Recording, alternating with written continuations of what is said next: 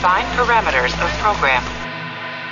Olá, eu sou a Priscila Franco, voz da Michael Burnham, e você está ouvindo um podcast da rede Track Brasilis. Hello.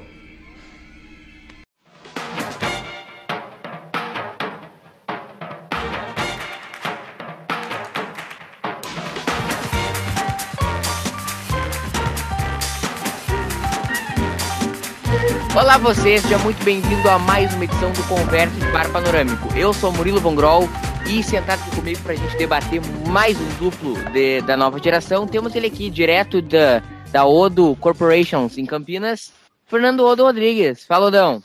Mr. Worth, fire!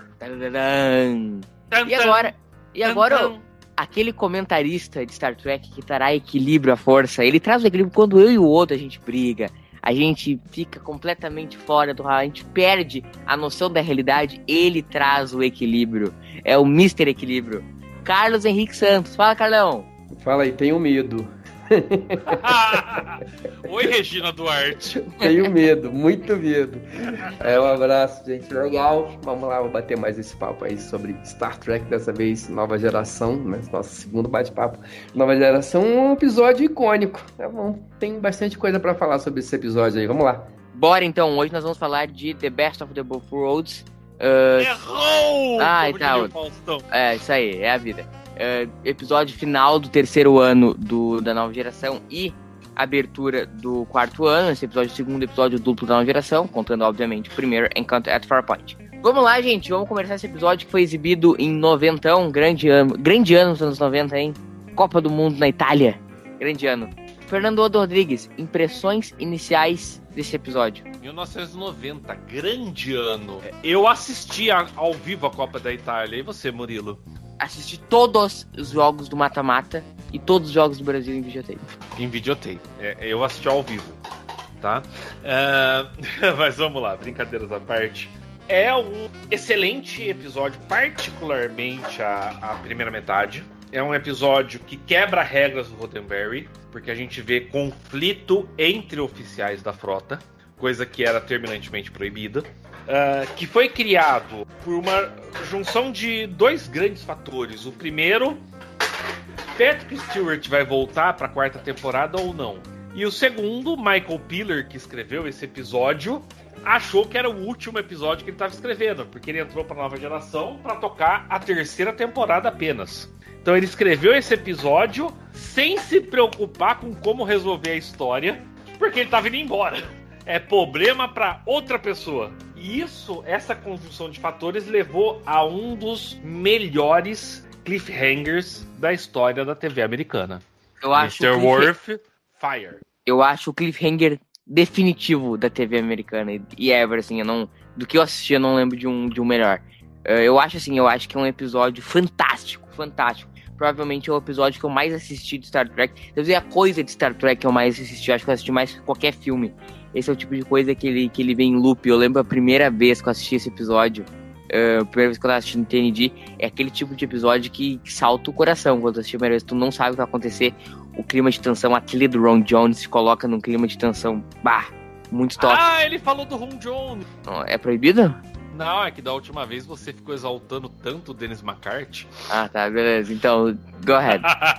O- ele te coloca num clima de tensão fantástico e tu fica, na, principalmente como o outro falou, na primeira metade fica aquele clima de tensão, tensão, tensão, tensão permanente. Que eu acho que, diferente do que o Carlão falou, eu acho que ele te coloca num, num clima permanente de tensão durante todo o toda a questão do o episódio, mesmo quando tu reassiste ele. Todas as vezes que tu vai Ah. assistir ele, fala. o Carlão não falou nada ainda. Ah, eu acho que foi no Take 1 que falou isso. e agora já foi. É, de- intrigas da oposição.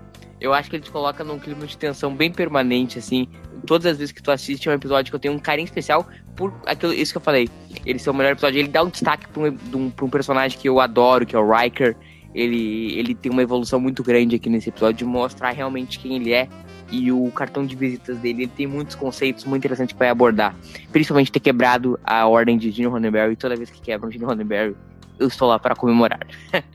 Temos aqui, agora vai trazer o equilíbrio aos comentários. Carlos Henrique Santos, pressões iniciais do episódio. Vocês me tem numa conta muito alta. Enfim.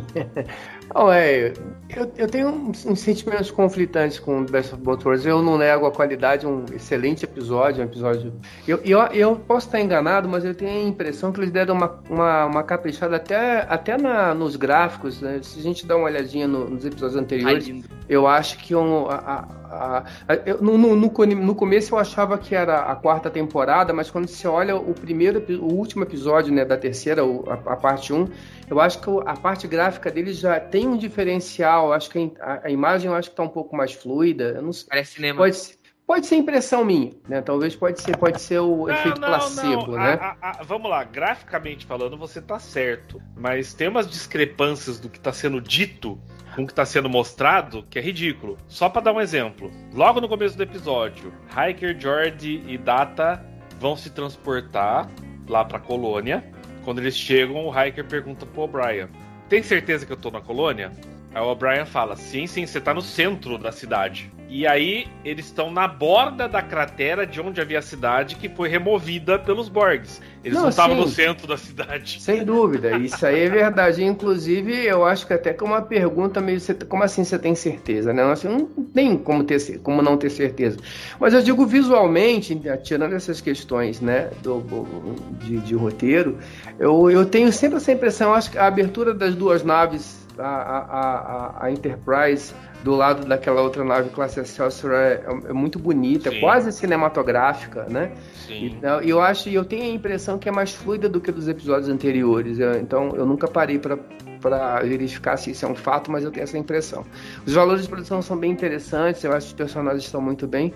Mas a história, depois que você passa a história pela primeira vez, é, quando eu revisito esse, esse episódio, não é um episódio que eu tenho tanta vontade de rever, porque eu acho que as questões dele são muito. Resolveu, acabou, ele, ele é muito primeira pessoa. Quando eu digo primeira pessoa, você vai, fazer, vai, vai, vai rever outros episódios e você vai fazer outras leituras. Então, assim, você pode pegar um episódio do Drumhead, por exemplo, e você vai fazer várias leituras daquilo ali. Você vai, a Measure of Man, que a gente estava, né, é, o pessoal do Barba do Hiker outro dia fez o episódio dele. Ou são episódios com uma, uma, uma proposta bem diferente. O Best of Both Worlds ele é um episódio de ação. E eu acho que justamente por ser um episódio mais voltado para ação, não, é que ele seja ruim nem se torne ruim. Mas é um episódio que depois de algum tempo eu não tenho mais tanta vontade. Hoje eu revejo mais por obrigação, assim, de, de assistir. Igual a gente. Pra teve... gravar um podcast. Isso, isso. Mas eu tenho outros episódios da nova geração que eu revisito com, uma, assim, com mais vontade de rever, e, e, eu acho que isso se deve muito ao fato do Best of, Best of Both Worlds ser um episódio que ele é muito mais voltado para ação. E aí tem as outras questões do episódio que a gente vai discutir ao longo do tempo. Quando você para para pensar nessas questões, o Hiker preocupado com carreira, putz, cara, ou, ou alguém preocupado com a carreira do Hiker, não é o momento. E aí você tem alguns, alguns deslizes. Você estava falando, ô Fernando, dessa questão né, deles descerem no, no planeta e ah, tô no centro. Uma outra coisa nessa linha que me incomoda também é o seguinte, né? Os caras acabaram de chegar no planeta, na colônia, provavelmente milhões ou milhares de pessoas morreram. O cara, vamos jogar pôquer? Como se nada tivesse acontecido. Não, temos uma roda de pôquer daqui a pouco. Eu fico, gente, né? Ah, morreu todo mundo, mas foda-se, né? O importante é que Sim. a gente vai jogar o nosso pokerzinho aqui. Então acho que o episódio. Às aí, 17 horas na é, minha cabine. E aí tá todo mundo preocupado com a carreira do Hiker. Então, assim, depois que você assistir o episódio pela primeira vez, pela segunda, você começa a pescar uns, uns detalhezinhos. Eu, ele, não sei, funciona a primeira vez muito bem, tá? Depois Sim. aí vai de cada um, é muito pessoal. Tem gente que vai se identificar mais com eles, tem gente que vai se identificar menos. E aí é cada um, cada um. Sabe o que me incomoda profundamente nessa sequência? A. Qual sequência? O... Nessa sequência do planeta. Que é a hum. Shelby ir sem, sem antes, sem avisar o Riker. Cara, isso, eu... é, isso é depois. Uhum. E, e, e, ali você tá construindo a personagem. É aquilo que eu falei, você tá quebrando a regra do Roddenberry. Ela foi colocada no episódio pra ser antagonista do Hiker. Então não, ela é. tem que fazer coisas que vão deixar o Hiker puto. Não, mas eu acho, assim, do ponto de vista da Frota Estelar, eu acho um erro. Por quê? Não, não, acho que não cabe. Aí eu acho que é um ponto interessante pra gente abordar agora. Que Sinceramente. Que é a Shelby. Que que é a introdução dela nesse episódio. Pode o Spock teria feito a mesma coisa. Aliás, o Spock fez a mesma coisa no, no Jornada 1. Ele não pegou a, a roupinha dele de, de viagem espacial e foi lá tentar fazer um elo mental com o Vidir? Ele não pediu autorização, nada. Ele pegou e foi. Ele achou que era o melhor a ser feito. A Shelby fez exatamente a mesma coisa. Eu acho que esse é um ponto interessante pra gente tocar agora, que foi a introdução da Shelby, assim, foi a introdução relâmpago, né? Ela participa desse episódio. Eu lembro quando eu assisti a primeira vez TND, é, a presença dela é tão marcante nesse episódio, é um episódio tão marcante que eu jurei, assim, que ela ia continuar na série, sabe?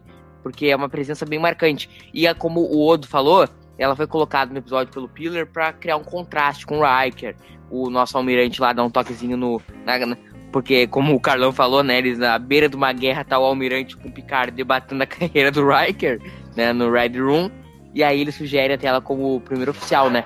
Foi uma inserção bem feita, Carlão, no, no episódio, né, Shelby? Tu acha que parte do que é o episódio é, é por, pela inserção dela e pelo contraste que ela acaba criando com o Riker?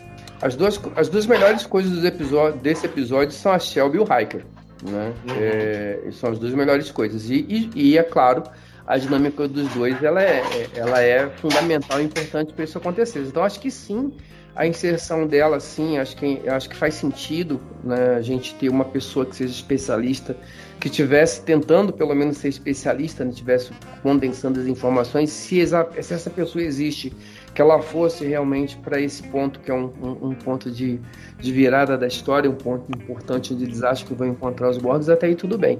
É, mas eu acho, e eu, embora eu entenda e, e, esteja de acordo com o Fernando quando ele diz que é, a, a, Shelby ela é importante justamente porque ela cria a discórdia, e ela não é, não é a discórdia, mas é, é, ela, é, ela, ela, ela é uma antagonista ali ao, ao Hiker e, e, aí cria um desequilíbrio na força, né?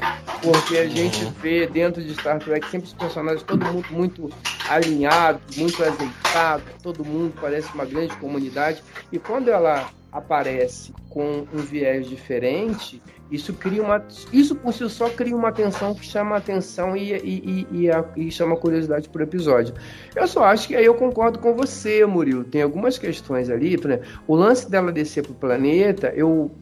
Assim, ok, Fernando, o Spock desceu. Só que o Spock era primeiro oficial e conhecia todo mundo. Mesmo que ele tivesse acabado de voltar para a nave, mas o, o Kirk ele restabelece ele como, como, como, como oficial da frota e ele a Shelby não tinha autoridade nenhuma na nave. Ela não deveria uhum. poder fazer absolutamente nada sem poder comunicar. Não, aí tudo bem, vamos Entendeu? lá. Nem o Riker poderia fazer isso, Odo, porque a, a, não, a, a, a relação Picard-Riker é diferente da relação uh, Kirk-Spock. O eu Spock poderia entrar, fazer isso, a Shelby não. não. Eu não vou entrar nesse mérito, porque assim, o Riker manda mais do que o Picard dentro da. E aí duas coisas. Primeiro que ele manda mais do que o Picard dentro da Enterprise. Segundo que o Picard dá ao Riker essa autonomia. Ele confia no Riker. Se o Riker tomar uhum. uma decisão de ir lá, ele pode até depois chegar e falar, mas por que, que você fez isso? Né? Mas eu fiz para. Ok, tudo bem, ele pode discordar, mas o Riker eles trabalham, acho que nesse ponto eles trabalham. Entendi o seu ponto de vista, mas eu acho que aí não teria tanto problema o Riker fazer isso.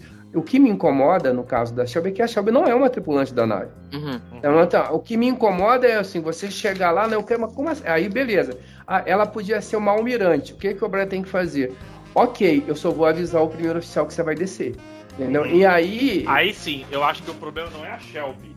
O problema não. talvez seja o O'Brien ou a, a, segurança da nave. Exatamente. Ou, e o próprio Data, né? O Data também não tem que ir. Também ele não tá, beleza. Eu não tenho. Ela, você, você não manda em mim, então você não tem. Ele pode até, ok, eu vou avisar o primeiro oficial. É claro que isso acontece para estabelecer o dilema da trama. Né? Exato. Isso aí é uma licença poética do roteiro, porque se acontece. É aquela história, né? Tipo, filme de terror.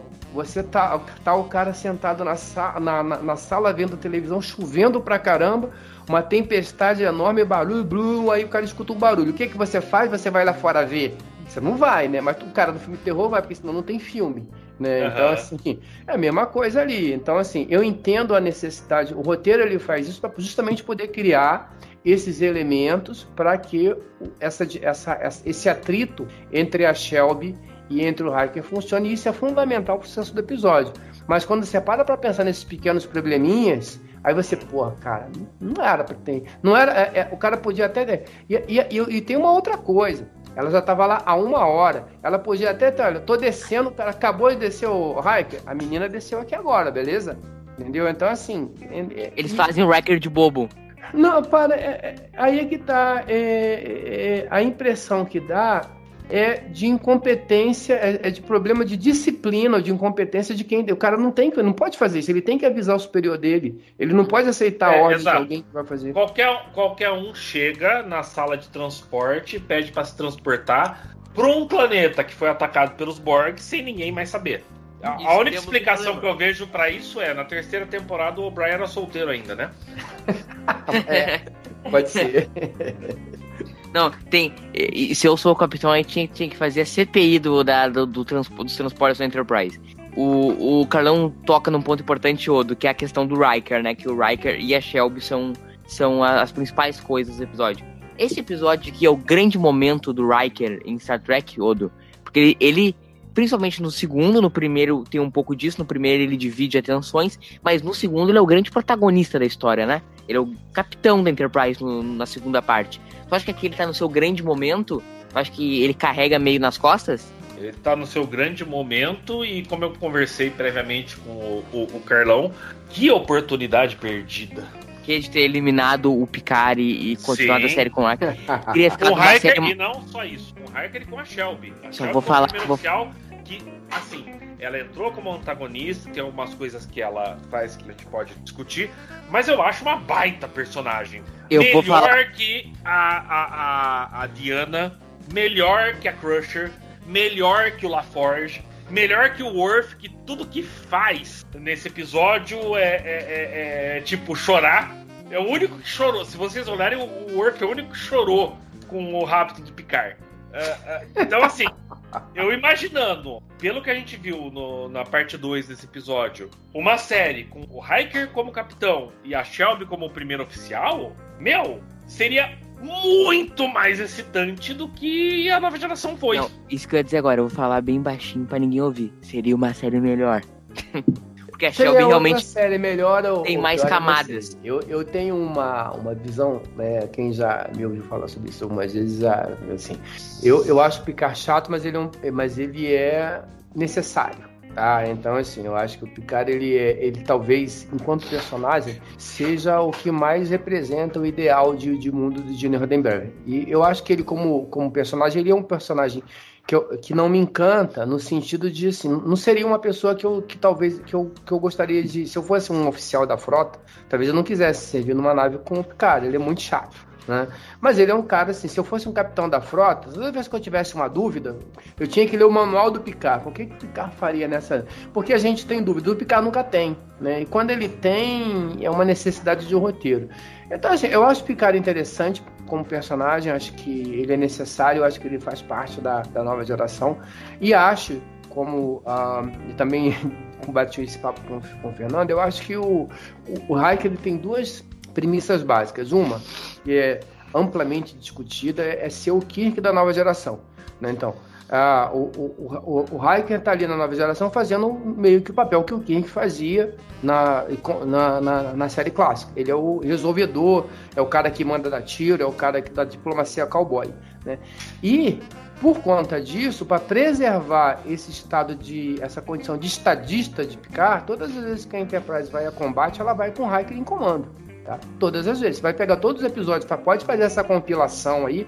O único episódio que a Enterprise vai pro pau de verdade com o Picard como comandante, o esse da Enterprise ela toma uma porrada do, do, dos Klingons. Mas todos os episódios onde a Enterprise tem que tomar a iniciativa de uma ação agressiva, de uma ação de combate, é o Riker que está no comando, não é o Picard. Então acho que ele é, ele é, e aí eu acho que é importante, acho que essa dinâmica Picard Hiker na nova geração ela funciona. Eu acho que o, o, embora eu tenha entendido o que vocês falaram, mas eu e eu embora eu goste muito do do Hiker e acho o personagem o um meio meio chatão, mas eu acho que uma nova geração com Hiker como, como capitão ficaria muito parecida com a série clássica. E acho que o grande, um dos méritos da, da nova geração é tentar ser diferente da série clássica. E, e, e Odo, mas sim, mesmo que não tivesse feito isso, ok, uma série com Riker, tu não acha que a, que, que a Shelby poderia ter sido aproveitada? E que ver questões de contrato com a atriz, entendeu?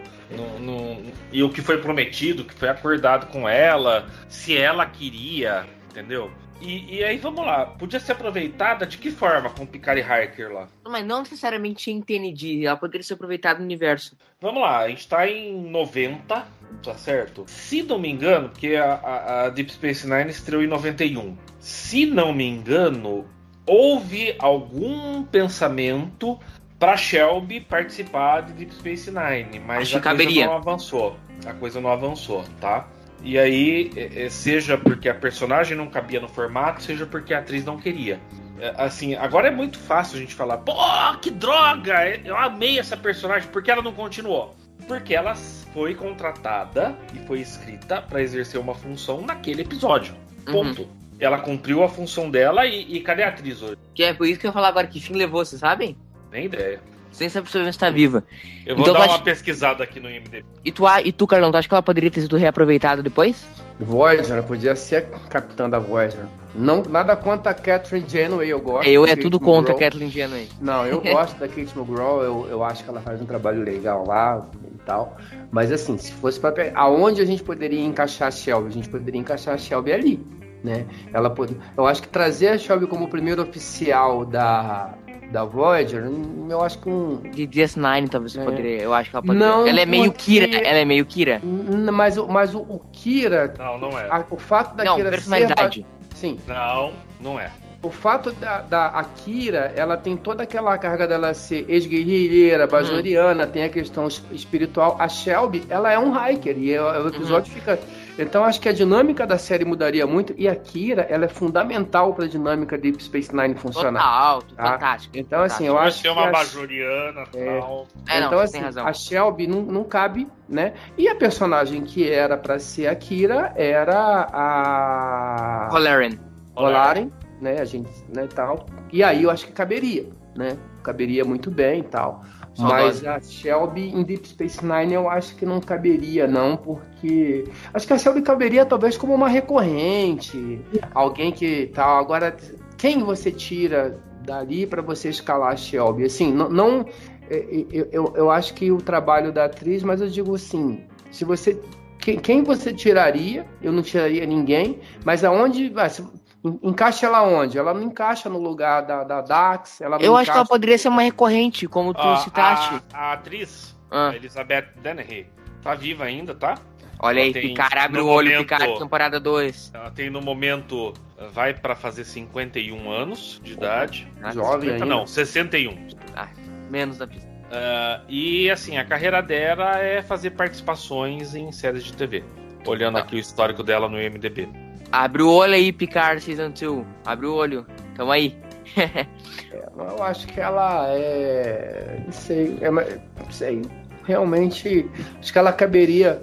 Eu acho que ela caberia ali em Voyager, né? E. Talvez no lugar do, do Chakotay. Sei lá. O Chatokai. É. Eu acho. Talvez. Né? Mas em Deep Space Nine.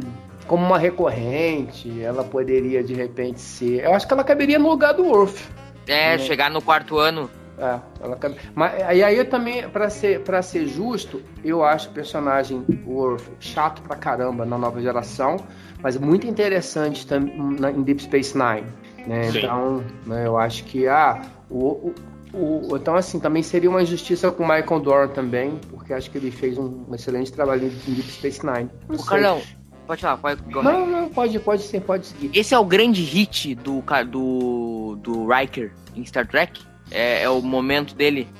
Eu acho que é, eu acho que é sim. Né? Se como alguns vai- amigos te pedem pra definir, de dar episódio de Star Trek pra assistir, se alguém te chega pra ti, Carlão, os alienígenas estão chegando no- na Terra e eles querem saber quem é William Riker. É esse episódio? Eu acho que sim. Eu acho que sim, ah, porque até mesmo dentro do. do tem um, um, um- um episódio, né? Eu, eu não sei se é. Agora eu não lembro qual é, que o, o Hiker chega em algum lugar assim e as pessoas falam com ele, não com o Picard. É, sobre o Wolf 359, a gente te deve uma, né? Então, Não assim, lembro. eu não, Não, é em lembro- DS9. Não é em DS9. eu, eu tenho a impressão que é naquele episódio do, do duplo, que o, na verdade o, o outro Hiker chega em Deep Space Nine. Isso E é alguém- duplo. Hã? Não, Não, é um não, duplo. do duplo que eu digo assim, do duplo do Hiker, né? Ah, tá. O o- Thomas Riker. O Thomas, Hi- o Thomas Hiker, no episódio do Thomas Hiker em Deep Space Nine, né? É, Não é Yeah. The Pegasus. Não é, não é The Pegasus, é The Pegasus. é- Não é Defiant seu nome? Não, desse do. do... Eu acho que é Defiant. O Thomas Riker vai, vai interpretando o o William Riker. E é Exato. Defiant. Acho que é isso. E aí eu acho que. Eu não lembro agora, mas, mas assim, não lembro exatamente qual episódio, mas tem um episódio que, que, que fala isso. Então, assim, fica muito claro, né, e eu acho que faz todo sentido, que por toda aquela história do que aconteceu em, em, em Wolf 359, do- da maneira como o Hiker não Picard derrotou os Borgs, aquilo reverberou na federação. Então, aquilo, com certeza, aquilo ali é o momento, até dentro do próprio canon de Star Trek, é o momento do Hiker, né? Mas acho que como personagem, a gente vai encontrar ao longo da, da, da, da nova geração episódios aí em que ele tem uma participação relevante. Mas acho que a, a, a mais relevante, o episódio que é importante, o episódio que todo mundo ficou esperando para ver o que ia acontecer de novo, episódio que reverbera até, até hoje, independente do, da, da minha apreciação ou não, mas o fato é que é um episódio que ele é aclamado. Dificilmente você vai fazer uma lista de 10 sem The Best of Both Worlds estar entre eles, né? E é um episódio do Hiker. Então, sem dúvida alguma, é o episódio mais importante do personagem, sim. Gente, eh, ô do Icarão, se a Frota Estelar fosse um lugar sério, o Riker terminava esse episódio, ganhava sua medalha e ganhava uma nave, né? Então eu não sei, porque as coisas também não. é, Aí assim, a gente está trabalhando em cima de um, de um- cenário ficcional, né? Eu tenho a tendência a achar, assim, aquele ali é o trabalho dos caras, né?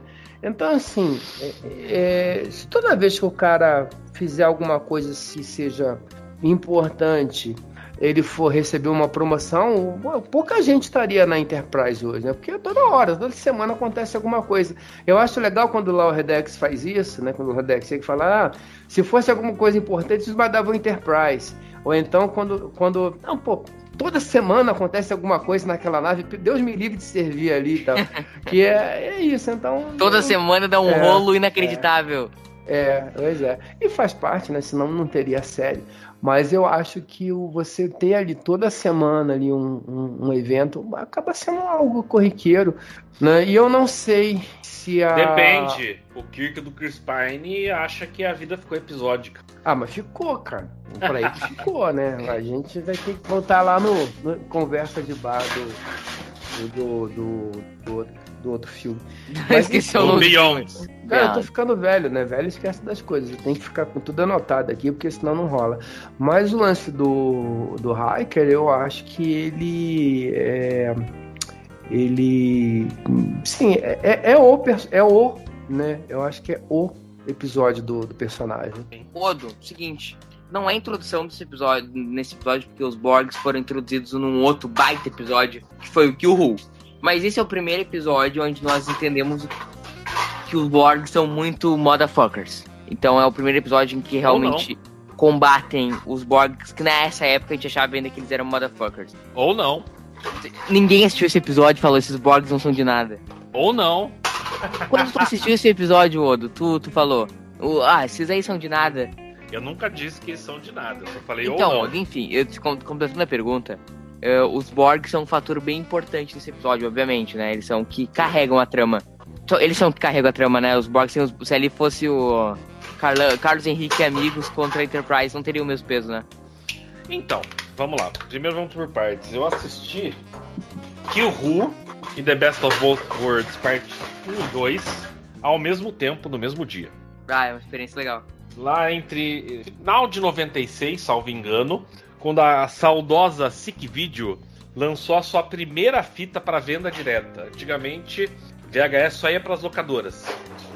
E ali eles fizeram uma fita com uma embalagem de papelão e você ia numa livraria da época, uma livraria cultura, uma Saraiva, e, e comprava aquela fita. E essa fita se chamava A Invasão dos Borgs e tinha Kill Who e The Best of Both Worlds 1 e 2. Eles funcionam bem juntos, eu nunca fiz o exercício. Eu assisti a primeira vez, funcionam bem juntos. A única coisa que eu digo, porque, por isso que eu falei ou não, os Borgs, enquanto, vamos lá, a nave, o cubo indestrutível, são uma presença assustadora, são uma ameaça realmente. Talvez a maior ameaça até hoje que a Federação teve, tá? Mesmo os Dominions, os Dominions dramaticamente podem ter funcionado melhor, mas eles não tinham esse quê de invencibilidade de um cubo Borg nessa época. O problema é, vamos falar sobre os Borgs. Eu tô falando, eu tô falando do conjunto. Murilo, deixa eu falar. Alright.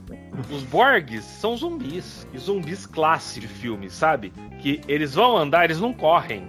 Eles vão andando devagarzinho. Tanto que, assim, é, é, é, é nesse episódio isso me incomodava às vezes. Porque você pode dar 3, 4 tiros antes deles se adaptarem. O Borg começa a se mexer, ele tá a 15 metros de distância de você. Vai o Worf lá e atira. Meu, é só sair andando. O cara não vai te alcançar. Então, enquanto, vamos lá, os indivíduos, entre aspas, Borgs, porque não são indivíduos, né? As unidades Borgs autônomas, que não são autônomas, ô oh, caramba. As unidades Borgs. As unidades Borgs não são ameaça nenhuma, nem aqui nem na esquina. Os modelos no, Borgs. Eles, eles funcionaram muito melhor em primeiro contato. E, aliás, eu acho que é a única vez que as unidades Borgs realmente funcionaram, tá? Uhum. Uh, mas, assim, o cubo, a invencibilidade, o poder não sei o quê, isso sim. Mas toda vez que alguém vai para dentro do cubo Borg, você sai andando lá de boa, ninguém te impede, você começa a atirar nos nódulos de comunicação, você tem que destruir três para alguém começar a se mexer, fazer alguma coisa. Assim, isso é anticlimático, na minha opinião. Concorda, Carlão? É, é, é, às vezes sim, às vezes não. Né? Eu acho que a primeira vez que você assiste um episódio, e, e aí eu acho que tudo tem esse viés de primeira vez. É, você não saber o que o Borg vai fazer é meio, é meio assustador. Exato, é um né? clima de tensão permanente. Isso, isso não, não é para mim não. Para mim, a primeira né? vez. Não é, porque assim, para mim isso, a primeira vez, depois que você assistiu a primeira vez, e aí não é a primeira vez, é claro que o episódio, assim, cara, o episódio tem todo o direito de envelhecer. Mas só que isso depois virou recorrência. Todos os outros episódios dos Borgs é isso. Você entra, passeia pra lá, passeia, e, você, e aí você já. Cara, você vai poder passear para lá e para cá, para lá e para cá, o cara não vai Aí você já não tem mais essa, essa sensação de, de receio. Então, acho que até pro primeiro, pro, pro, pro primeiro confronto, e nesse episódio funciona. Para os outros já não funciona mais, porque você vai poder transitar ali, vai ficar ali, passa um para lá, passa um para cá. Tem episódio que o, o, o, o Borg quase vai te atropelar, vai tirar você da frente para ele poder passar.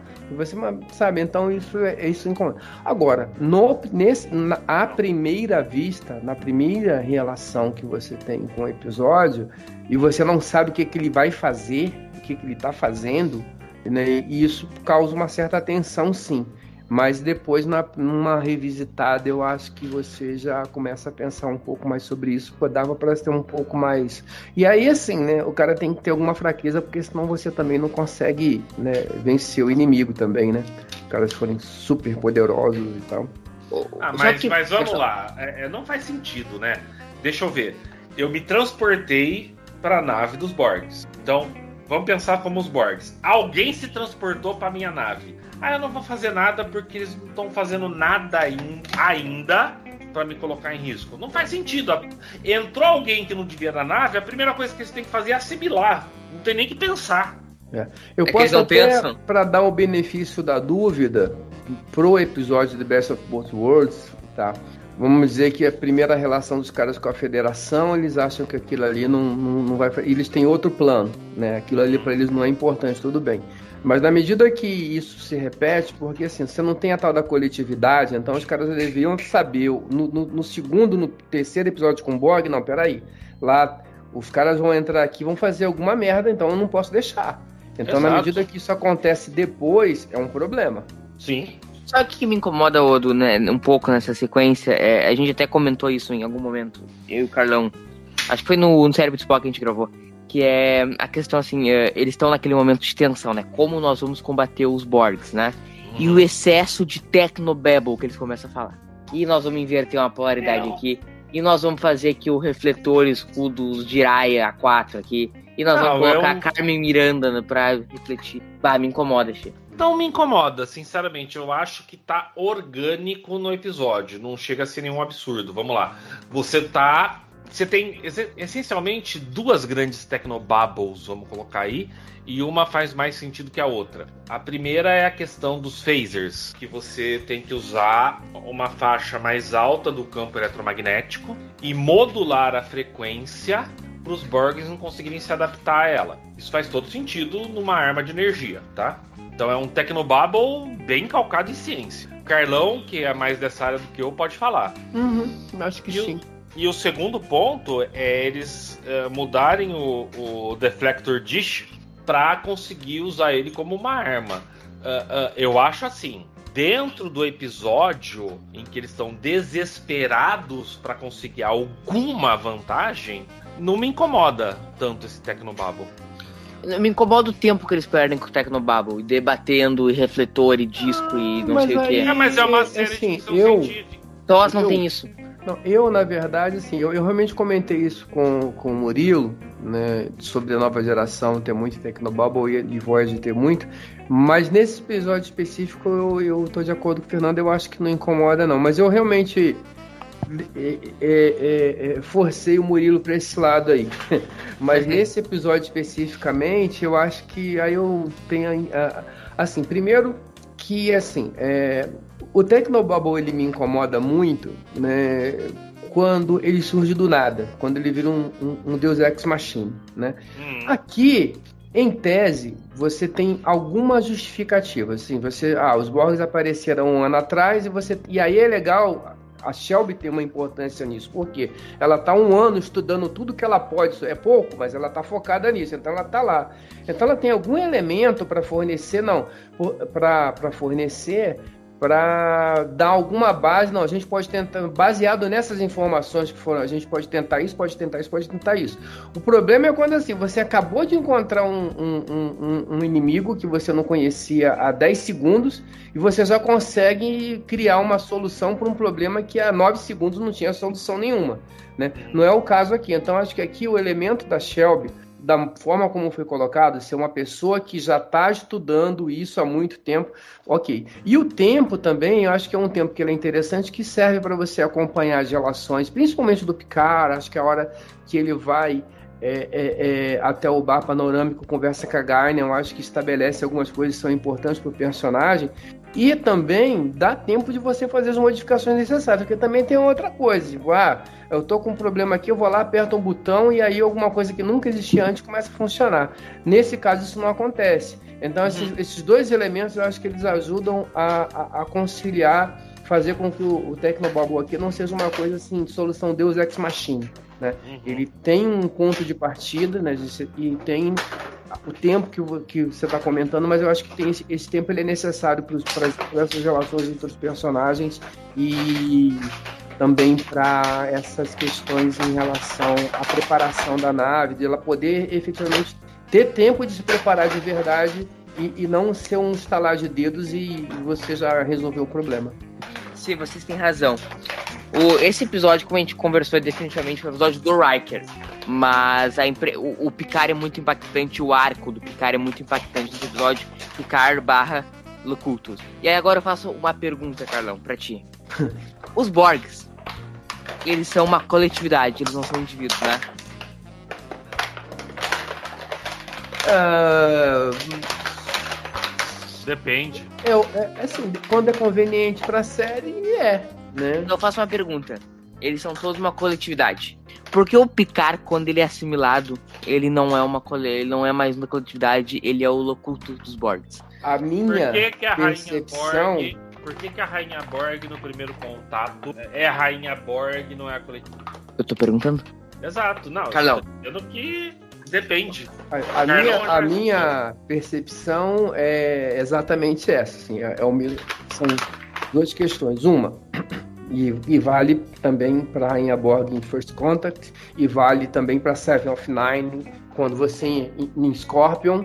Assim, primeiro, pensando em termos de roteiro de episódio, Os, ele, é, é uma tentativa, às vezes, dos Borgs, assim, de tentar entender melhor a tal do. A, a, a, o, o inimigo que eles vão assimilar, o povo que eles vão assimilar, tentar entender e tentar. Em, em algum momento, assim, no caso, por exemplo, do The Best of Both Worlds, seria: olha, vamos pegar esse cara aqui, porque a gente vai entender o que, que defesas, onde é que tem, onde Isso. é que não tem, uhum. o que, que a gente. O, se tem alguma coisa ali que os caras possam fazer que possam de repente atrapalhar a gente e tal, sim ou não.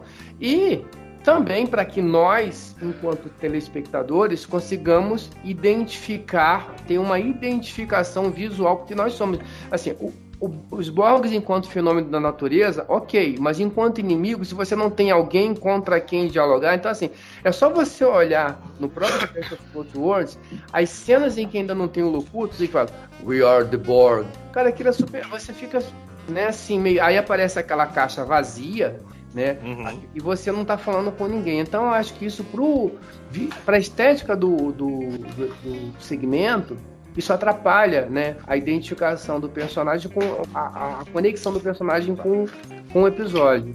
Então, acho que tem esses dois, essas duas questões, né? A gente olhando ali para o roteiro para que os Borgs, vamos imaginar que a gente fazendo uma racionalização, que a gente possa fazer essa essa para que os é, tenham esse conhecimento prévio do que eles vão encontrar, né? E acabam usando o Picard como como fonte para fazer esse, E aí eu acho que talvez é, é, a única coisa que eu não precise seria o Picard fazer o ultimato, né? Isso aí eu acho que talvez não precisasse. E também para a gente se identificar um pouco com o personagem aí, com, com, com um vilão, com um antagonista. E quando esse antagonista é o Picard, isso cria um elemento de desequilíbrio pra gente. Falei, e agora? Hum. Pra quem que eu torço? Exato. Uh, e eu acho que aí eu acho muito interessante quando aí a Gaina fala pro Riker que para eles vencerem os Borgs vão precisar desassociar de tudo que o, o Picard representa, né? Pra Enterprise, pros tripulantes, as suas ideias. E aí acaba criando aquela cena lá das manobras Riker, né? Ataque Riker 687, não sei das quantas. É, é, muito, é muito legal o arco do Picard nesse, nesse episódio, né? Odo. Eu ia falar Nero Riker, mas tu não é Riker, teu Odo. Infelizmente não é Riker. Nero Maker? Não, ia falar Nero Riker. Aí não, ah. mas eu lembrei que não é Riker, teu Odo. Ah, a barriga tá igual. Uh, ai, cão, para. Deixa eu voltar aqui me mordendo. Uh, não, vamos lá. É o que eu falei. Patrick Stewart estava negociando contrato e não sabia se iria voltar para a temporada ou não. Então esse episódio foi construído para ele ser assimilado pelos Borgs para, se ele não voltasse, já estava tudo engatilhado pro Hiker assumir a, a, a, cadeira de capitão e continuar a série. E dramaticamente falando, eu concordo com o Carlão que não faz muito sentido. Se é uma coletividade, assimilou o Picard, já tem os conhecimentos das defesas da frota, senhas, posições estratégicas, tudo mais. Mas cria uma cena de impacto pro público, que é I am Locutus of Borg. Resistance is futile. Your life as it has been over. From this time forward, you will serve us. É o impacto. Exato. Dramaticamente falando, e aí volto com o Carlão já falou. Da primeira vez que você assiste, é um puta do impacto. É aquela questão da, da tensão, né? E, e o que, que tu acha desse lance do, do, do arco do, da Gaina? Né? Quer dizer, o arco, a, a Gaina não tem muito arco, mas ela tem um papel importantíssimo nesse episódio, tanto naquela cena belíssima do, do Picard andando pelo, pelo bar, que não é esse bar aqui, mas é o mesmo nome, ela vai andando pelo bar e tal, falando com o Picard, o Picard cita e tá falando que. Qual, qual é a citação ah, que ele faz? Qual é a citação que ele faz? É da, da Batalha do Trafalgar, não é, Carlos? É, Trafalgar e alguma coisa. É, Almirante assim. Nelson. Isso. E aí ele cita ah. que ele andava no seu navio durante antes da batalha e que ele estava fazendo a mesma coisa com a Enterprise. E depois a Gaina dando aqueles toques finais pro, pro é, Riker. Nelson conseguir. achava que ele ia perder a batalha, né? Se você sai de casa achando que você vai perder, você acaba dando um jeito de perder. Não, isso, na, isso na segunda parte, mas na primeira parte, isso tá, de novo, é, não sabemos se o Patrick Stewart vai voltar ou não. E aí tem toda aquela conversa e a Gaina vira para ele e fala: Ah, o Almirante Nelson morreu, né? na batalha. Uhum. Aí é, mas a Picard, batalha foi vencida. Mas a batalha foi exatamente. Tipo, o Picard não vai voltar. Picard, é, isso é um foreshadowing. Isso é, uhum. é, é, é, um hint, uma dica que o roteirista tá dando de que, olha, pode ser que o Picard não volte mais, tá? Cara, ele, eles, eles montam todo o kit pro Picard morrer. Todo o kit. O episódio anda como o Picard vai morrer, ele cheira como o Picard vai morrer, ele fala que o Picard vai, no não morre. é assim que, que ele vai construindo. Uh, o, o Odo tocou né, nessa questão da, da primeira e da segunda parte. Aí eu jurei que ele tinha mandado parar de gravar. Não, É ele falou assim, Pera, continua gravando. A minha filha me ligou. ah, oi! Não, é que, eu, Menina. é que tu fez assim, eu achei que tu tava mandando parar de gravar isso, que tu vai ter que cortar depois. Eu vou até marcar aqui a gravar a hora. Mas ele ficou suave. 45 Continua aí, pessoal. Não, eu tô anotando pra tu cortar a parte que quando tu fez assim, eu achei que tava mandando parar. Deu, mandei no grupo. Bom, eu e tu, Carlão. Tá, o que que eu ia falar que não era mentira? O lance da... Tá, beleza. O Odo tocou num ponto importante, Carlão, que é o seguinte, né? O lance do, da primeira e da segunda parte. Não sei se tu acha, mas eu acho particularmente que existe um desnível. Não que a segunda parte seja uma bosta, mas eu acho que a primeira parte é excepcional e eu acho que a segunda parte ela, ela não é a mesma coisa que a primeira. Eu acho que ela perde um pouco de impacto e perde um pouco de, de qualidade, entendeu? Ah, eu acho que a, a- metade inicial ela prende mais atenção, ela te deixa mais tenso que a da segunda parte. Óbvio, termina aquele com Fire e tu quer muito ver a segunda parte, né? Mas eu- acho que ela não consegue imprimir o mesmo nível de tensão da primeira. O mesmo nível, não fica tão impactado na segunda parte como tu fica na primeira. Ela meio que passa mais, mais debreado. Tu acha que esse nível? Eu acho que sim, mas eu acho que em função daquilo que a gente já colocou aqui, né? A gente tinha um primeiro episódio em que o cara não tinha o menor compromisso com o segundo. Então ele podia fazer o que ele bem entendesse, né? E liberdade, quando você dá liberdade na mão de gente capaz, você acaba criando. E aí, aí você cria elementos muito interessantes, né? A possibilidade da não volta do Picard, a, a ascensão do Riker como capitão, e quando eu digo ascensão, é, o, o, Hiker ali diz que ninguém ia ficar chateado se o Hiker assumisse o comando da Enterprise a partir dali, porque né, manda muito bem e tal. E não só no segundo episódio, acho que a, a postura do Hiker, acho que toda essa coisa da, da posição dele de, né, de carreira, dele querer ficar ali e, e todo mundo entender que o Hiker tem esse. já está pronto para ser capitão, mas ele quer continuar na Enterprise, tudo isso também conta um pouco dessa possibilidade do, do Picard não voltar, né? E, então, o primeiro episódio é um episódio mais livre. O segundo episódio, quando ele tem que construir um jeito do Picard voltar, ele já fica preso a uma premissa e, e com- eu acho que isso compromete né, um pouco. Porque imagina que você fizesse um segundo, um segundo episódio em que o, o Picard não fosse voltar de verdade, Picard realmente fosse, um- um- fosse ser morto e ele ia ser substituído ou ele não voltasse, alguma coisa assim. Acho que esse é o segundo episódio seria teria um- uma possibilidade de liberdade muito maior e aí você poderia ter uma tendo essa liberdade criativa construir um segundo um segmento do mesmo nível. Mas eu acho que essa obrigação de você ter que trazer o Picard de volta é meio que uma procura de Spock, né? Uhum. Porque ah, a procura, né? Você tem que trazer e agora, bom, agora a gente, pô, a gente tem que trazer o qual que é a premissa, trazer o Spock de volta. E aí você fica amarrado a uma série de questões que você precisa resolver e nem sempre você tem as melhores soluções. Você tem as soluções que são possíveis, né? Então, a- a- até o- isso leva um pouquinho, né? Aquela, essa, talvez essa, essa é, globalização dos Borgs, porque você precisava dar um jeito de trazer o Picard, resgatar o Picard, entrar lá, trazer ele de volta e depois destruir a nave e trazer o cara de volta. Então isso criou um problema aí para o roteirista para resolver, que acho que foi até bem resolvido, né? O segundo episódio ele é bom, mas cria amarras que não impedem, que impedem que vocês tenham um episódio tão, tão, tão marcante, tão significativo quanto o primeiro. Ele foi tão bom quando ele poderia ter sido, né? Exato, é, eu acho que você usou a expressão correta. Eu acho que, dada a premissa, temos que trazer o, o de volta. Acho que não, não- acho que ele foi tão bom quanto ele poderia ter sido. Acho que a, a- a sua expressão está corretíssima. É, é tipo aque- aquele time, é um time desfalcado, ele fez o melhor jogo que ele, que ele poderia ter feito nessa situação, né? E, e, Carlão, o negócio, o seguinte, que eu ia falar que não era mentira agora, que eu me perdi. Eu fiquei vendo o Odo falar, eu me perdi no que o Odo botou o celular ali, eu me perdi o que eu ia falar. Que eu ia dizer o seguinte, que eu ia te perguntar uma coisa, eu ia te perguntar uma coisa que tu que aí é, um, é o, o nosso deus ex-máquina dos bastidores. Ahn, esse episódio, ele foi gravado junto, a primeira e a segunda parte, ou eles gravaram a primeira, saíram de férias e voltaram a fazer a segunda? Não, acho que. Eu não confesso a você que eu não estudei isso, não, mas eu tenho a impressão que ele foi gravado, foi todo mundo embora e depois eles voltaram para gravar o segundo. Porque o, o Patrick Stewart ainda estava em renovação.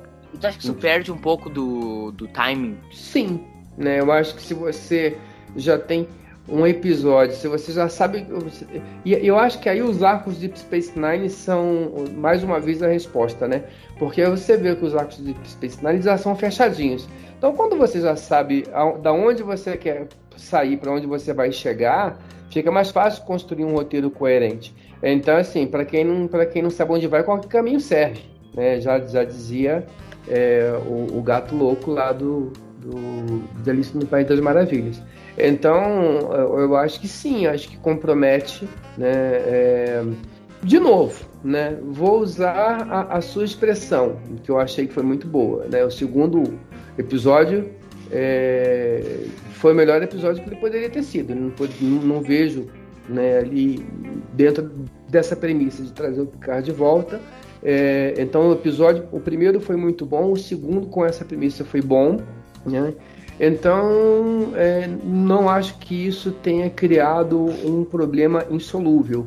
Mas de forma geral, quando você vai fazer um duplo e você não sabe como você vai entregar a segunda parte, Uhum. e são equipes diferentes que trabalham na criação e na conclusão, a chance de dar errado é muito grande. Mas o Ah, diretor não, é o era- mesmo, né? Não, pera. O, o, o, o Michael Piller que criou a primeira parte. Ele criou sem se preocupar como ia terminar. Exato, é isso que a gente. Porque tá ele achou que ele ia embora. Quando ele voltou, a primeira coisa que ele teve que fazer é: ok, como é que eu resolvo essa história? Exatamente. Então não é uma equipe diferente, era a mesma equipe. A diferença é: não houve um planejamento prévio de como seria concluída a história. Então tu basicamente confirmou que o Carão que a gente tava discutindo, esse episódio ele não foi gravado num, num, num take, né? Num, o primeiro e o É que, segundo. na verdade, a pergunta do, do principal do Murilo era, é- era essa aí, né? Não, é só olhar o cabelo do Hiker. No, na parte 1, ele tá com um cabelo um pouco mais erguido, com uma onda maior, um topete maior, Então eu assim. vou, eu vou, eu vou puxar um quadro lá do, do cérebro de Spock pro, pro Conversa de Bar, que é racionalizando, que lá é, lá é racionalizando com o Leandro Magalhães, e aqui vai ser racionalizando com o Car- Carlos Henrique. Carlão, explique o topete dele ter mudado de um minuto pro outro, racionalize a mudança do topete dele. Ah, mas, pera, Murilo, pera, pera, pera. Murilo, pra início de conversa, eu já tava falando isso. Quê? Eu já tava falando isso. Ah, você ia racionalizar Não, o eu dele. prefiro que ele termine, porque eu sou péssimo para esses assuntos capilares. Eu não tenho cabelo, gente. O Fernando Não. tem. Fernando, você como Não, especialista em pera, cabelo... Pera, pera, pera, pera, pera. Eu puxei o assunto. Eu falei que você percebe Tá, vai lá, racionalize então. que os dois episódios não foram gravados ao mesmo tempo, observando o cabelo do Hiker. Que na primeira parte ele tem um topete, na segunda ele não tem. Então eu não entendi porque você está pedindo pro Carlos racionalizar a diferença do. É que eu achei Não, que tu ia ele racionalizar. fica jogando essa casca de banana pro Leandro toda hora lá. Toda vez que ele faz, eu falei, puta que pariu, o Leandro vai socar o Murilo. Aí Então. agora... Não, Essa- não, agora não fez sentido, porque eu já tinha dado a resposta. Ah, qual é a racionalização então? Tem 3, 4 meses de diferença entre a parte 1 e a parte 2 em termos de gravação. Não, mas não em termos de cânone, né? Enquanto vocês estão discutindo aí, eu tô procurando aqui o topete do Hack. A gente precisa fazer esse podcast, né? o topete do Riker. Depois de Barba do Hiker. Topete do Hiker! O topete Aliás, do. vocês repararam que na, na parte 2, a posição do Hiker na cadeira do capitão Uhum. é exatamente a posição que ele tá na cadeira de capitão no episódio final de Picard? Não, não reparei. Ah, o jeito dele assim do... Ele sentado de lado. sim. Sentado assim de lado e tal. Isso, é igualzinho ele fez no, no episódio final de Picard. Uhum. O, o Topete do Riker vai ser um podcast que vai abordar todas as direções do Jonathan Frakes no, na- no mundo das séries. Olha, Não. pode ser. O? Topete Hiker é um episódio que o, o Carlos não vai querer participar. Não, é, mas assim, eu vou. Eu acho que a o- ideia é o- boa, eu só não vou o participar, podcast. porque eu não, eu não tenho É o- envergadura moral pra participar do person... de um, de um Vai ser o, o podcast mais capilar da história. Isso aí, gente. Então, gente, vamos, vamos caminhando pro final do nosso podcast. Vamos fazer os momentos? Ou Vamos. tem alguma coisa muito absurda que eu não, que eu não abordei ainda? Que eu esqueci. Ah, o Fernando quer falar do, da regeneração do Cubo Borg. Vai lá. Ah, sim, adora a regeneração do Cubo Borg. Não, vamos lá. O Dá tá tentando acessar algum subcomando do Buborg, beleza. Ele tá ali, tá conectado com a atividade. Armas. Não, não consigo porque tem proteção. Defesas, eu não consigo porque tem proteção. Dormir. Ah, não, beleza. Todos os Borgs vão dormir e eu consigo fazer isso porque é um nível sem controle. Não faz sentido, né, gente? Pior ainda, uh, uh, logo depois que isso acontece, inicia-se uma sequência de autodestruição do Corpo Borg. Não faz sentido. Então, uh, vamos pros momentos? Alguém ouviu tudo que eu falei. Deixa eu ver, claro que eu. Vamos lá, momentos então. Momento. Não, mas é porque na verdade a gente assim, não é que a gente discorda, é que a gente tava, eu tava já tive essa coisa, a gente teve essa conversa com o Fernando e eu falei, eu entendi o que ele falou. Mas assim, eu até eu até é, é, no meu caso, e assim, eu discordo, mas eu queria que ele falasse que é um ponto de vista interessante isso daí. Mas eu acho que assim, a gente estava falando com ele, na minha opinião, essa daí, as fáceis você não pede para racionalizar. Se você pede para racionalizar, coisa né? Sem noção. É óbvio. É, mas assim, em tese a, a, o Cubo Borg já tinha atravessado a, a, tentativa de resistência da, da Frota Estelar. Pode até não ter conseguido, mas danificou o cubo em algum momento. E quando eles entraram em regeneração, o, o, aí algum sistema que já estava indo para o saco terminou de estourar. Né? Então, é o que eu penso assim. Mas eu acho legal isso lance do, do, do eu acho inesperado, né? Eu acho isso inesperado, né? Eu só acho. Melhor, melhor que o genocídio que depois eles têm que fazer em outro episódio. Não, eu só queria, assim, pra essa cena ficar melhor, ou eles tinham que mandar. Tinha que ser assim. O hacker mandar dar umas torpedeadas na nave, ele não tinha que explodir sozinho. Sim. Fire. Sim. Mas esse é o ponto. Ah, todos os Borgs dormiram. Tudo bem, ali já tem um problema. Mas, partir do momento, todos os Borgs dormiram, a energia da nave tá baixa, não sei o que. Hiker vai lá e estoura com a porra da nave. Seria um final muito melhor. É aquele final com os torpedos indo tocando um, uma ópera com violinos, entendeu? Chorosos. É, tinha que em, ser um em slow motion, assim, os torpedos tipo, indo. Pô, ia ser lindo. Tipo, tinha que ser um esquema assim. Kirk disparando o torpedo na, na nave de Raplina Klingon do Chang ou Lorca disparando o torpedo lá na nave lá do, do Klingon lá em Mr. Worf. Mr. Worf. Fire. Fire. Imagina, imagina isso, sem trilha, close no, no, no Riker. Mr. Worf, Fire. E aí vem os torpedos, aquela ópera com aquele violino vindo, choroso, e aí os torpedos chegando no Cubo Borg e o Cubo Borg explodindo. Pô, eu podia ser o diretor desse episódio. Imagina. Ah, eu acho que não, porque eu acho que esse episódio aí acho que não combina muito o tema do. O episódio ele é, ele é muito. Acho que aí. É, um problema é que Star Trek tudo tem que ter um, uma música clássica, né? Tem que ser mais barato. Não, não, eu só, eu só discordo do violino choroso. Eu acho que eu punho ali uma, uma marchinha marcial. Ah, não, eu faria um violino choroso. 10 segundos enquanto a gente tá vendo os torpedos indo e explodindo com o bordo. Não, eu colocaria um violino choroso com slow motion do torpedo indo. Eu botaria aquele funcionaria maravilhosamente no cinema. Nós estamos falando de um episódio de TV. Mas eu, a minha mente de diretor é uma mente de cinema, entendeu, Odo? Vamos então, vamos... momentos? Exato, vamos lá então. momento Nero de uma atuação. Vinheta do Momento Nero, Odo. Momento Nero! Momento Nero! Odo, momento Nero de uma atuação. Worf, ah, the Captain, he is a Borg. Chorando. É ridículo aquilo. Carlinhos Santos, teu momento Nero. É, eu, eu vou ficar com essa aí do Wolf também, mas assim, eu, eu até é, é, relevaria a atuação do Wolf, mas o problema é que não tem outra, né? Eu acho que o episódio, de uma maneira geral, ele, todo mundo Exato. vai bem. Eu tô aqui tentando pensar numa, não velho, tem, mas não, não tem, tem, assim, todo mundo vai bem nesse episódio. Até a própria Diana, assim, que a gente, a gente critica tanto, a hora que o Hack, não, peraí, você agora é o capitão, você não pode mais no grupo avançado. E eu Sim. acho que é legal que ela. Não, e na parte 1 também, quando o, o Hiker vai conversar com ela.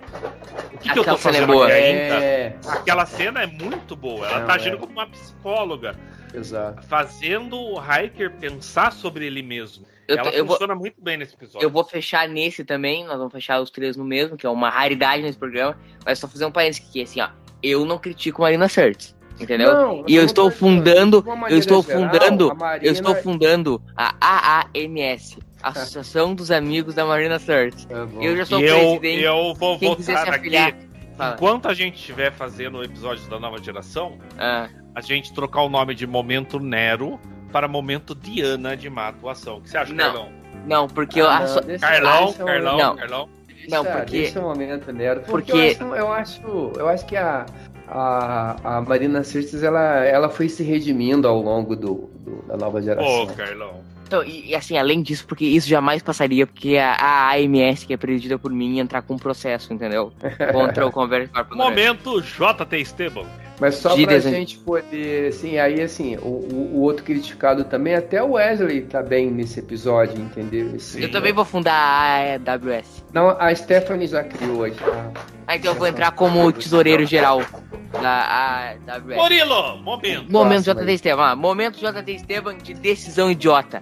Qual é o teu momento JT Esteban de decisão idiota, Carlos Santos? Pô, esse cara, decisão idiota nesse episódio, eu acho que é isso. Eu acho que pra mim a decisão idiota desse episódio é o O'Brien deixar a Shelby É, se teletransportar sem avisar ninguém. Uhum. o meu vai ser um pouquinho diferente. A minha, o meu momento de decisão idiota vai ser o Data ter ido com ela sem consultar ninguém. Também, também, também. E o teu, Odo? Eu vou ficar com o, o O'Brien descendo os dois por decisão do Data que tava indo junto. Cada um ficou com um diferente, então. Muito bom, muito bom. Não, não, eu tô juntando os dois, entendeu? É. Verdade. É, porque os dois estão na, mesma linha, né? Os dois fazem sentido, eu acho. Os dois. É a mesma decisão idiota tomada por duas pessoas ao mesmo tempo. Então, não tem como. É impressionante, é impressionante a capacidade da profissional de tomar decisão idiota. Agora, momento, momento gênesis de Tecnobaboseira. O meu momento de Tecnobaboseira é o nosso amigo refle- matéria. É o nosso amigo refletor, que ah, vai Não. mudar lá, os caras vão colocar, os caras vão colocar o É Renato pior. Portaluppi lá no, no, no refletor e agora ele vai destruir os Borgs e agora eles têm a surpresa mágica do Luiz Miranda pra, Tem algo pior. pra, pra ser a Tecnobel. Pra- O meu é esse, então o teu é qual outro? Vamos lá. Quando os Borgs assimilam alguém, eles fazem um mix orgânico mecânico, né? Orgânico cibernético. Mas o Picard não, ele continua com todos os membros, mãos, tudo. Tudo que ele tem é, é- é- é- é acessórios exteriores ao corpo dele. O que não faz nenhum sentido com o resto dos Borgs. Qual é o teu, terminou? Assim.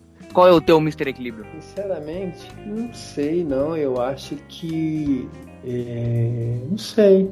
Não sei. Porque na verdade, o, Ah, meu, o, o meu momento Tecnobubble aí, ele não é um momento técnico. Eu, eu, eu teria que roubar no jogo, né? Porque não é um momento desse episódio, né? Pode É que- roubar, pode roubar. é que Quem lá manda na- nas regras é nós. E tem a ver um pouco com o que o Fernando falou de novo com a assimilação do Picard. Lá na Voyager a gente vai entender que foi criado lá um, um argumento dizendo que o primeiro passo de assimilação de, de uma pessoa, de um, né, de um- pelos Borgs é a, a- a- ele injeta aquelas nanossondas lá. E aquilo, teoricamente, não tem como tirar. Né? Então, Aham. assim, teoricamente, assim, não é só quebrar o link com o- o- o- os Borgs que resolveria o problema da assimilação do Picard.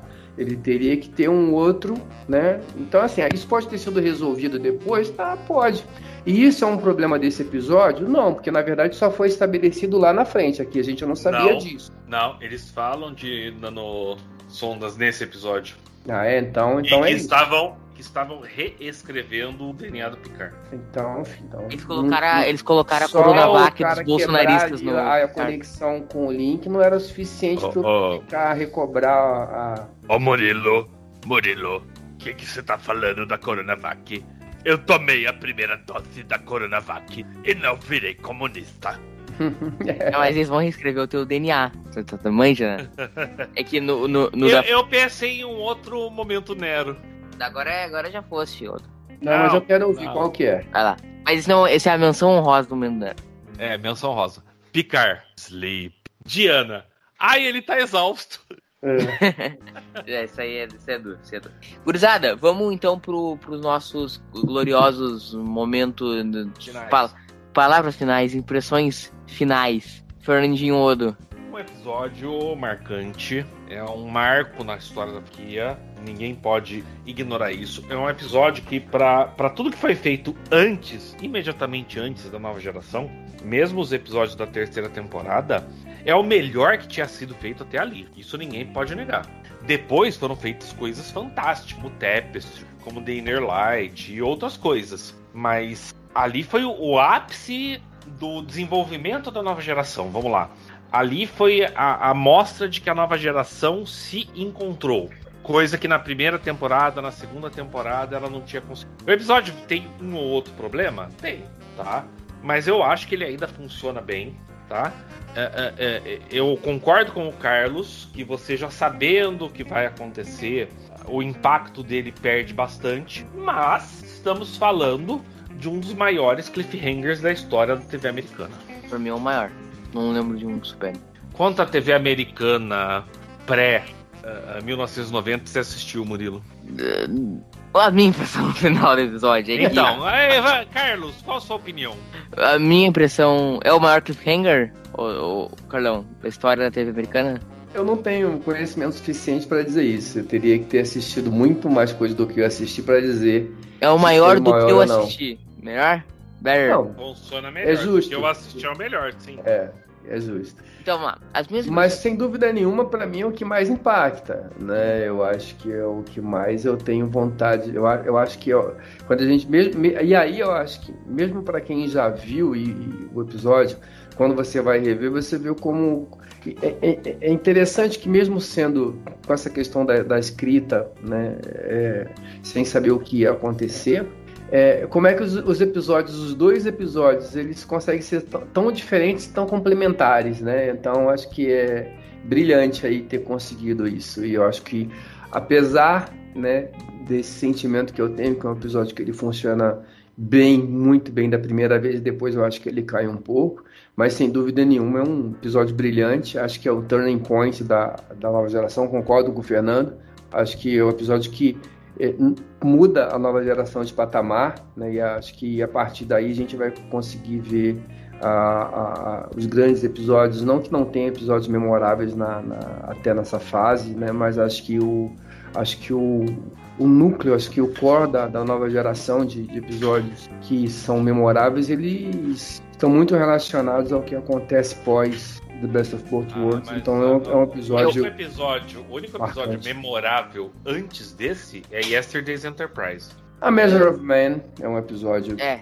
Ah, bom, tem isso. Tem razão, ah. tem razão. Uh, eu acho assim, as minhas Mas assim, só pra, ah, desculpa, pra completar, e aí é uma coisa que eu acho que é óbvia, né, e, e, mas assim, até a estética da nova geração, né, e você pega a estética da primeira, da segunda e da terceira temporada. E, e, aqui eu acho que eles já estabeleceram uma estética muito mais bem definida e acho que mais rica, né? E acho que até mais, é, é, é, é vamos dizer assim, você consegue acreditar mais que uhum. essa nova nesse universo que eles, uhum. que eles colocam.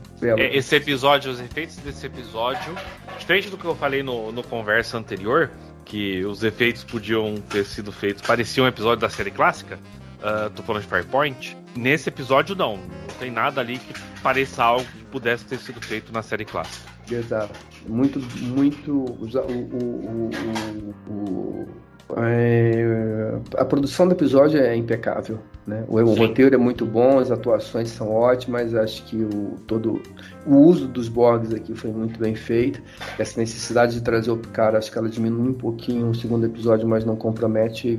É um episódio que, por isso a gente está falando aqui de novo. Né? Apesar da minha, é, é, talvez é, de hoje em dia, para mim, não ser um dos meus grandes episódios, mas sem dúvida nenhuma, se a gente for fazer 10 listas aí de 10 pessoas diferentes, muito dificilmente não vai ter The Best of Both Worlds em alguma posição.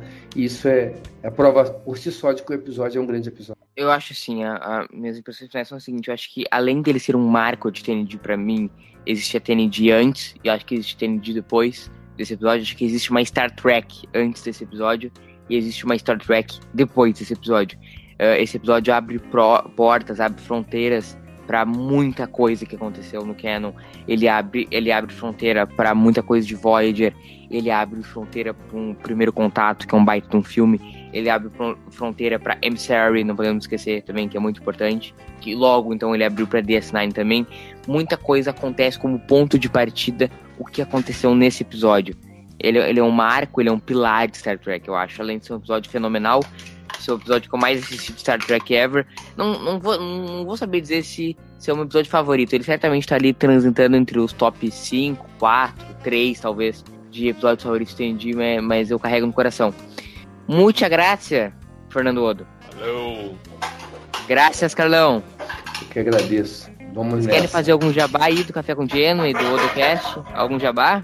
Estamos aí, né, fazendo o Café com a Genway, é, eu e a Roberta, falando sobre voz. Tem sido interessante para a gente, pelo menos, fazer. Eu espero que as pessoas que estejam ouvindo também achem interessante. Eu acho que vale, vale revisitar, mas não temos só o, o, Café com a Genway, temos aí hoje o Cérebro de Spock, temos aí o Barba do Hiker, que foi o que começou toda essa saga de podcasts. E aí, independente do, do, de cada um, eu acho que a gente hoje tem alguns sabores diferentes de podcasts. E, cara, quem tiver aí disponibilidade, ouça aí o podcast da sua série favorita e dê opinião e acompanhe. Eu acho que vale sempre a pena revisitar a jornada em qualquer, e ainda mais quando é uma boa companhia.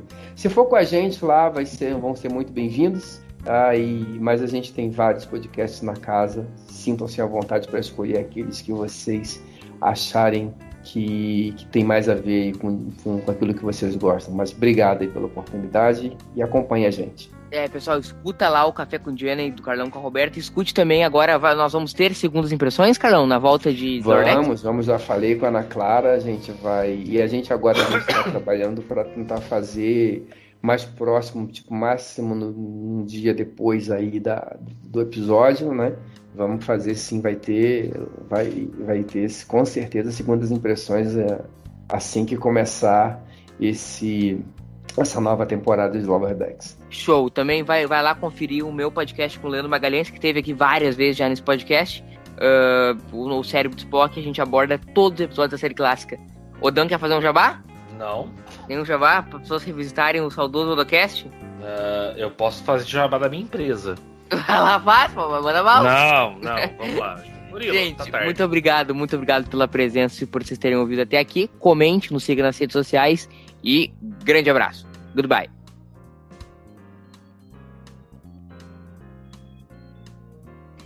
Hi, Christopher. I'm Nero.